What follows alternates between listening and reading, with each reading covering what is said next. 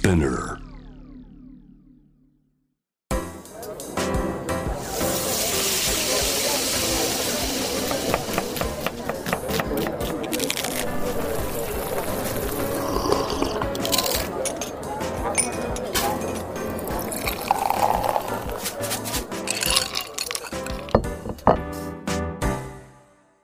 アジナ副音声Voice of Food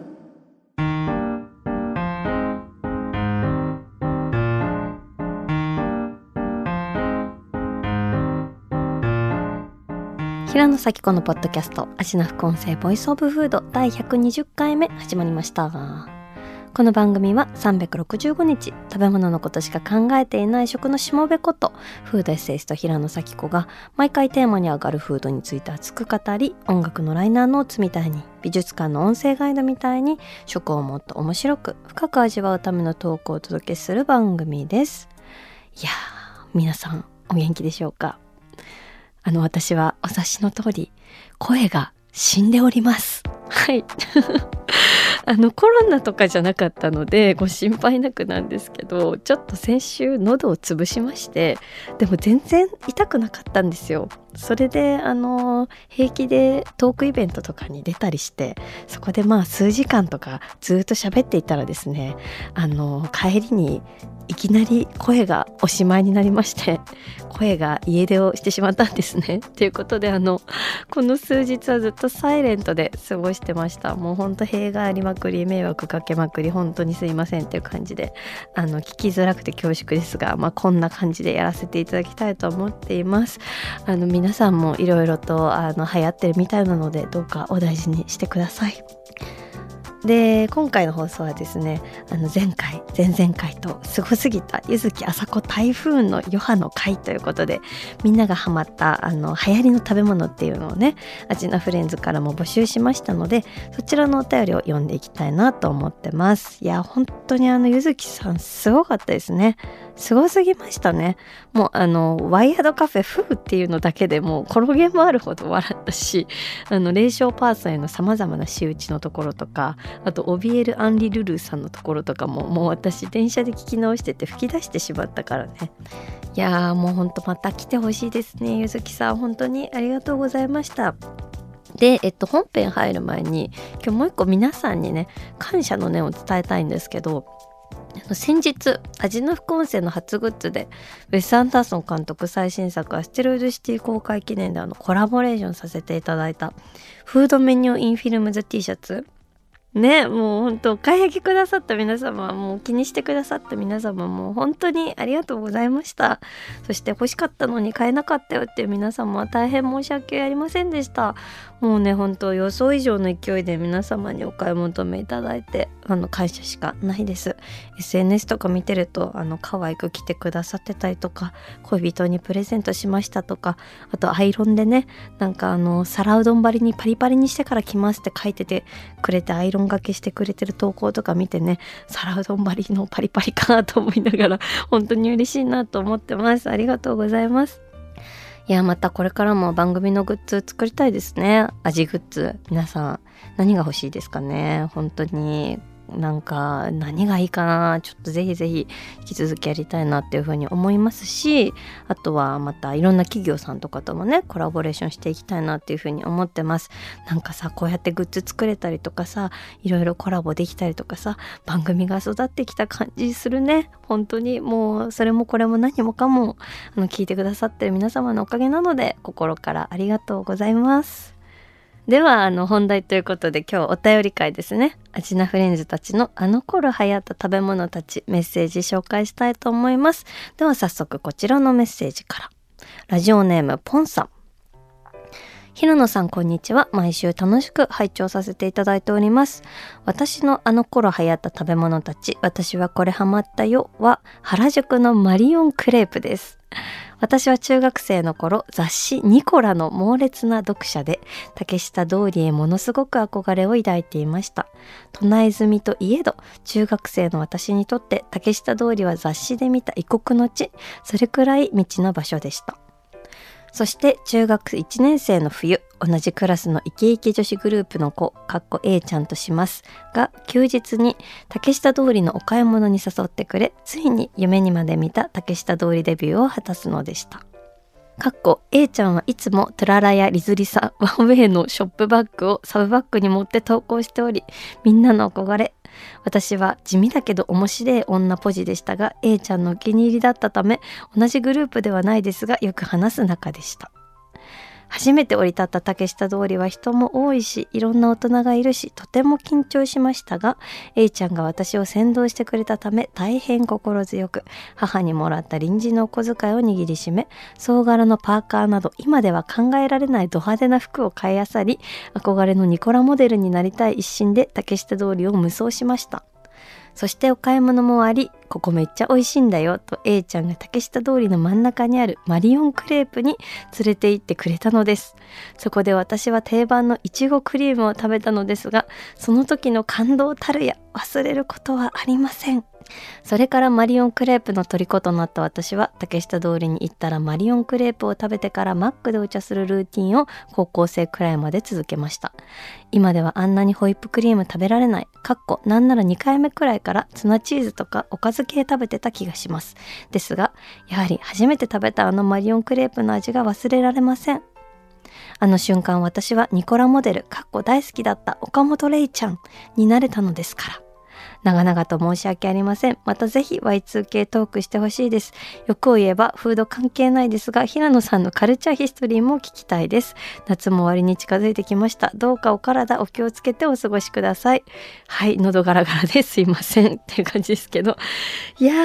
ー、やばいなー。もう、ニコモへの憧れ、マリオンクレープときたらこれでしょ。三宝石。はい。あの、もう世代直撃の人からしたら三宝石ってマジでやばいんですけど、あの、いいですか？三宝石の話もして。あの、三宝石わかりますかね？あの、基本的には通販で販売してるんですよね。で、あの、当時まだ全然あの、オンラインショッピングとか、ZOZO タウンとかもちろんない時代ですから、カタログが家に届きまして、で、どうやってオーダーするかというと、はがきだ。はがきなんだよ。はがきに確か品番を書いてそれをポストに出すんだ。どうだこのオールドテクノロジーすごいだろうっていう感じなんですけどね。それであのキラキラしたよくわかんないヘアピンとかネックレスとか300円くらいなんですよね。そういうのをめちゃめちゃ買ってましたけど。あとリストバンドね。ねあのリストバンドが死ぬほどおしゃれだった時代があんのよ本当恐ろしいことに。あの白いリストバンドがすぐに黒ずんで雑巾みたいになってもつけ続けてた時代があったのよ。でその三宝石の店舗がさ原宿の竹下通りにあったんですよ。いやもう閉店しちゃったみたいですけどね。あの竹下通り輝いてましたね。でマリオンクレープだわ。食べたよってか多分私あのポンさんと同世代だと思うんですけどもうね食べないわけにはいかんかった。もう本当にマリオンクレープを食べプリクラを取りマックを食べでなんか愛とかあと夢とか書いてあるなんか明朝体でドンって書いてある T シャツがめっちゃ売っててちょっとわかんないかもしれないんですけど それとか買って部活で友達と一緒に着てた。ねえもう本当に懐かしい時代がねあったんですけどみんなはマリオンクレープで何を食べてたの？っていう。で私もポンさんと同じく最初生クリーム系のを食べてでもこれが結構重たいなってことに気づき次はおかず系に私も行ったんですけど結局そのの後何に落ち着いたかというとチョコスプレーです。ね。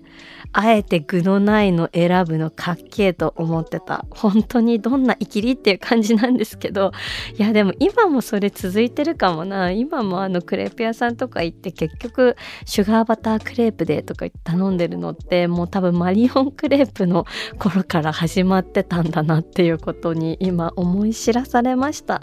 いやほんと懐かしいですね。もうちなみに私あのトゥララやリズリサワンウェイとかも超直撃世代で私は完全にリズリサ女だったんですけどほんとピンクのファーとか着てたね。やばいよね。ピンクのファーに白いミニワンピにピンクのブーツとか履いてて。であれではサマンサタバサを持ってたよ。ね。サマンサタバサがまだニューヨークに本店があると信じてたあの頃。はい。まあそんな感じでね。確かにカルチャートークちょっとやりたいですね。いつかね。本当に Y2K な竹下土井が輝いてたあの頃。ありがとうございました。じゃあ続きましていきましょう。ラジオネームなすちゃんさん。平野さんこんにちは。いつも楽しく聞いています。そして味の副音声を聞くといつもお腹が空いてきて聞き終わった後には必ず何かを口にしてしまいます。私のあの頃ハマった食べ物はバーニャカウダです。私は今38歳なんですが今から約18年くらい前に青山1丁目にあったカフェ246かっこカフェカンパニー系列。今は亡き店です。でバイトをしていました。その店でバーニャカウダを初めて知りドハマりしていました。私の記憶ではその店のバーニャカウダはニンニクアンチョビオリーブオイルと生クリームが入ったクリーム色のソースでそれに野菜やパンをつけて食べるのがたまらなく好きでした。それから外食先の店でバーニャカウダがオンメニューされていると毎回マストで頼んでしまうほどハマっていました。あの頃は本当にどこの店に行っても見かけるほど流行っていたような気がしますがいつの間にか見かけなくなってしまった気もします。今回このテーマを見てバーニャカウダの存在を思い出すとともに当時のいろんな記憶が蘇ってきてなんだかちょっとエモくなりました。いやバーニャカウダ。やばいっすね。まあ、バーニャカウダ全然今も現役だと思うんですけど、確かにもうどこに行ってもバーニャカウダ、猫も杓子もバーニャカウダの時代あったね。うん。いやーもうでもカフェカンパニー系列って響きだけでね強くなれる気がしちゃうっていう感じなんですけどいやー皆さんはいつバーニャカウダにエンカウントをしましたか？私はねもう覚えてないんだけど多分 AW キッチンじゃないかな AW キッチンわかりますかね？本当にあのもう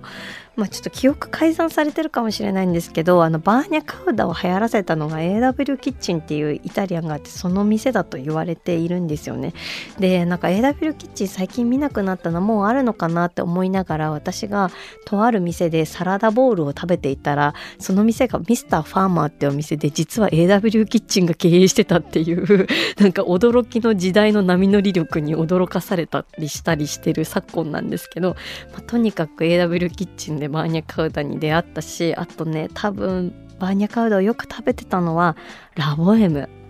ラボエムは皆さん分かりますかね？あのイタリアンのレストランでボナセーラってすごい大きな声でまず店の前で言われるっていうね。で店の中に池とかあってさヴィーナスの彫刻みたいなのとかボーンとか言ってあってさそれでさパルメザンチーズおかけしますね。ストップって言ってくださいっていうあの限界調味料サービスの先駆けなんじゃないかな。多分ラボエムが始めたんじゃないかなっていうくらい象徴的だったんですけどとにかくラボエムがイケイケすぎてあの未宿にあったりとか今も未宿ありますね。あと渋谷にもあるし表参道にもあるし代官山にもあったな、まあ、とにかくラボエムがイケイケすぎて芸能人とかも来てて深夜まで空いててみたいなそういう時代がありました。でちなみに AW キッチンはラボエムが運営してるグローバルダイニングっていうあのまあ本当グローバルダイニングなくして東京の平成ダイニングシーって語れない存在なんですけど、まあ、そこのご出身なんでこう脈々とねこう受け継がれているものがあるんですがいやほんとグローバルダイニングってねもうあれですよ、えー、西麻布の交差点にあるゴンパチ。ねあのブッシュ大統領と小泉元首相が行ったという歴史的居酒屋会談の場所になった。あのゴンパチとかあとゼストっていうねメキシカン系のあの店があったりとかそしてイタリアンだとラボエムっていうことでね。もうラボエム私本当に小学生の頃から大好きでもうラボエムで一番好きなメニューは蒸し鶏と青ネギの和風パスタね。やこれもうねもしラボエムがこの世の中からいなくなったとしても蒸し鶏と青ネギの和風パスタだけはあの生き延びてほしいと思うから私の大好きな あの食べ物になってて1年に1回くらい未だに行きますけどね。なんかフラッとね。はいそんな感じで。いやこの平成ダイニングシーンの話だけでもう1話いけそうだなって今思いましたいやーゆずきさんとこの話もしたかったの。ちょっと今度ゆずきさんにあの平成この間スイーツだったんであの次回ねなんかダイニングバージョンでちょっとやりたいなっていうふうに思いました。なんか合コン飯とかねいろいろねピンクペッパーがめっちゃ乗ってるカルパッチョの話とかねしたいですよね。はい。はいじゃあ続いてお便り紹介しましょう。ラジオネームキャロケラブさん。テーマに合っているか分かりませんが小学生の時お菓子のサシャとロッテのスイートガムにめちゃくちゃハマっていました。毎回スーパーに行くたびに買ってもらっていました。サシャに関しては普段チョコレートはあまり食べないのにサシャだけは好んで食べていたのが不思議です。夏は凍らせて食べたりアイスを乗せていました。半年くらいは食べていた気がします。ということでサシャはやばいサシャいやあの私の名前サキコの「さ」はサシャの「さ」なんですけど だからもうほんと人事とは思えなくて結構あのサシャの「さ」ですっていう風にあのよくあの自己紹介したりしてたなっていうのを今思い出したんですけどサシャってってなんかすごいアイコン性がある食べ物ですよね。この間あのダウ9万っていうねもうあの一世風靡されておられるあのコント集団の方のあの演劇であのまた点滅に戻るだけっていうのをですねあの舞台見に行ったんですけどそこでもあの登場人物たちの恋愛関係が複雑すぎてサシャみたいになってんじゃねえかみたいなセリフがあってもう爆受けだったんですけどあのあとインフルエンサーみたいな人が出てきてこれ余談なんですけどその人の携帯の裏にあの展示会でもらったステッカーとかなんかいろんなブランドのステッカーとかそういうのがたくさん入っててそれを見た人が「お前の携帯の裏東京のテラリウムになってんじゃねえか」みたいなことを言うセリフが本当に面白すぎて忘れられなくて、はい、あの皆さんもぜひアジナ副音声のステッカーを携帯の裏に入れていただいて東京のテラリウムを作っていただきたいなっていうふうに思ったりするんですけど。いやーサシャ懐かしいね。あとスイーティーガムもめちゃくちゃ懐かしい。私も大好きだった。なんか最近復刻されたんですよねスイーティーガム。てかそもそも何で廃盤になっちゃったのかっていうところから疑問なんですけど私は本当にあのロッテのスイーティーガムとあとヨーグルト味のハイチュウで育った。うんそういう時代でした。それをあのディズニーランドに持って行って友達の前で出したらなんかスイーティーガムが人気すぎてなんかすぐに空になって悲しかったっていうのを今思い出した。はい。まあそれはさておき次のお便りいきましょうか。はい。えー、ラジオネーム夜中さん。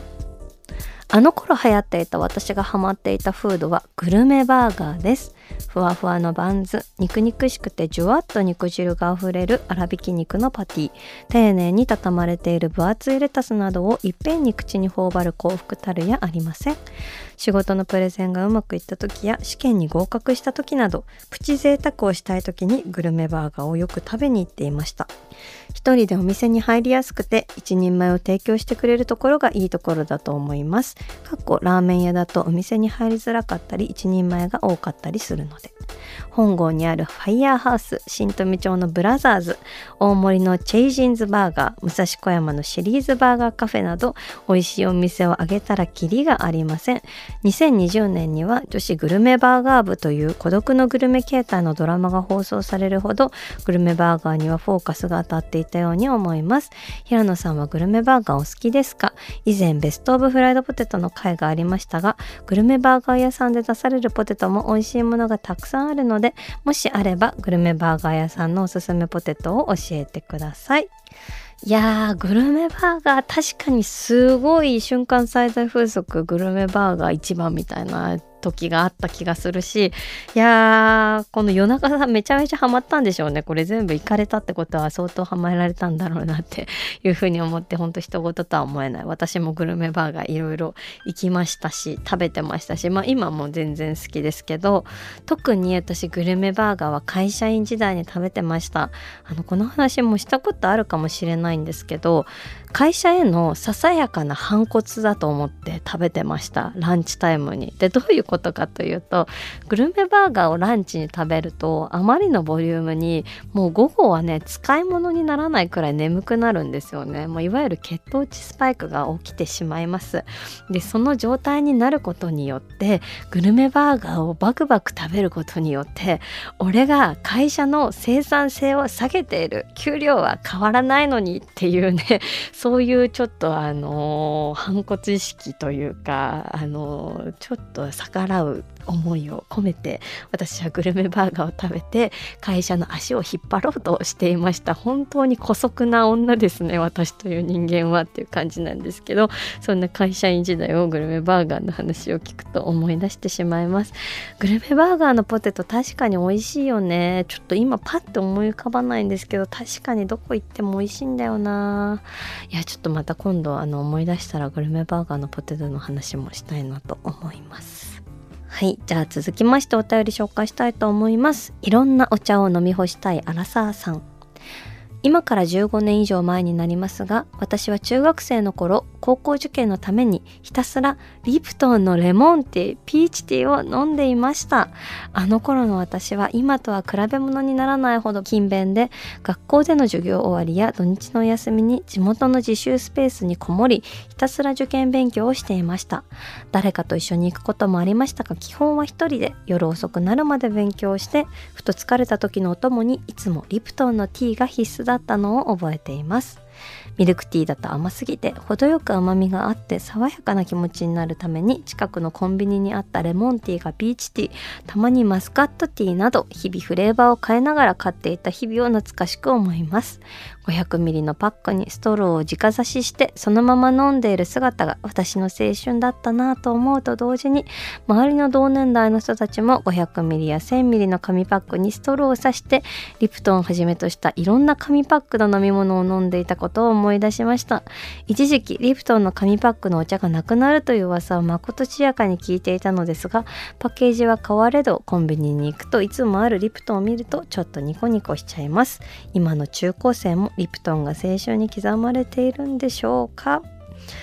いやーリプトンの紙パックはこれ直撃してる人たちたくさんいるんじゃないですか。もう高校生のね体はリプトンの紅茶紙パックでできていると言ってもマジで過言ではないくらい皆さん飲みに飲みに飲まれまくっていたのではないかなと思います。ちなみに私はですね憧れておりましたリプトンの紙パックにただあの高校時代留学してたのでニューヨークの田舎町にはねリプトンの紙パックなんてなかったのであのそういうものをですねあの漫画とかで読んだりとかなんかいろんなところで見るにつけなんかすごい憧れるなっていうふうに思ってました。あの夏休みとかあの日本に帰ってきて高校生の子たちがあのコンビニの前とかでリプトンの紙パックをあの飲んでたりするのを見てわなんか羨ましいないけてんなみたいな風に思ってました。でもなんかこの話をちょっと友達にしたらなんかこうすごいイケてるやつが飲んでるイメージだったみたいな。なんか自分は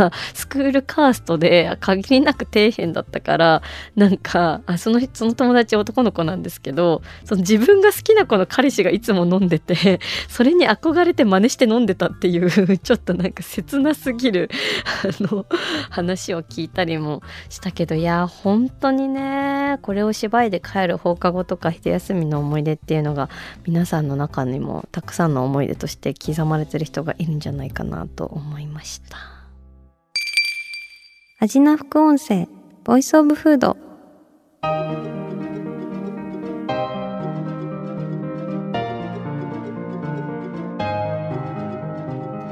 はい。というわけで今回はあの頃流行った食べ物たちをテーマに味のフレンズからのメッセージを紹介しました。もう本当にたくさんお便りいただいて、しかも何もかもが記憶をくすぐる懐かしのあの味っていう感じですごく楽しかったです。あの、すごい多かったのがナタデココね。ナタデココはめちゃめちゃあったし、あとマカロンとかね。ロッテリアのエビバーガーにめっちゃハマったよとかもちょっといろいろあったのでまた改めてお便り紹介したいですしあの引き続きどしどしあの味のお便りお待ちしております、えー、今回メッセージを紹介された方には番組オリジナルステッカーをプレゼントします。いやほんと今日はちょっと喉の調子が悪すぎて謎のボイスで届けてしまい大変失礼しました。来週は元気になっていると思うので皆さんも体調にはお気をつけてお過ごしください。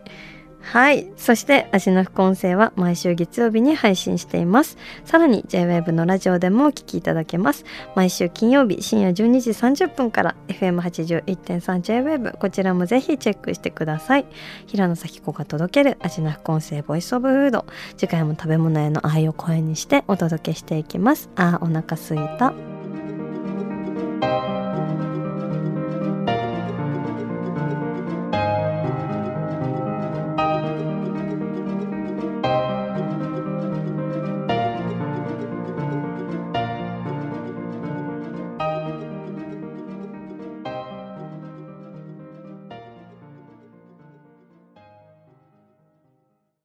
ここでスピナーからのお知らせです。スピナーでは企業やブランドの魅力やストーリーをポッドキャストとして制作配信するお手伝いをしております。ポッドキャストを通してお客様とのタッチポイントの創出とエンゲージメントを向上させてみませんか？お問い合わせは概要欄の URL かスピナー .com のスピナーブランデッドポッドキャストからお願いします。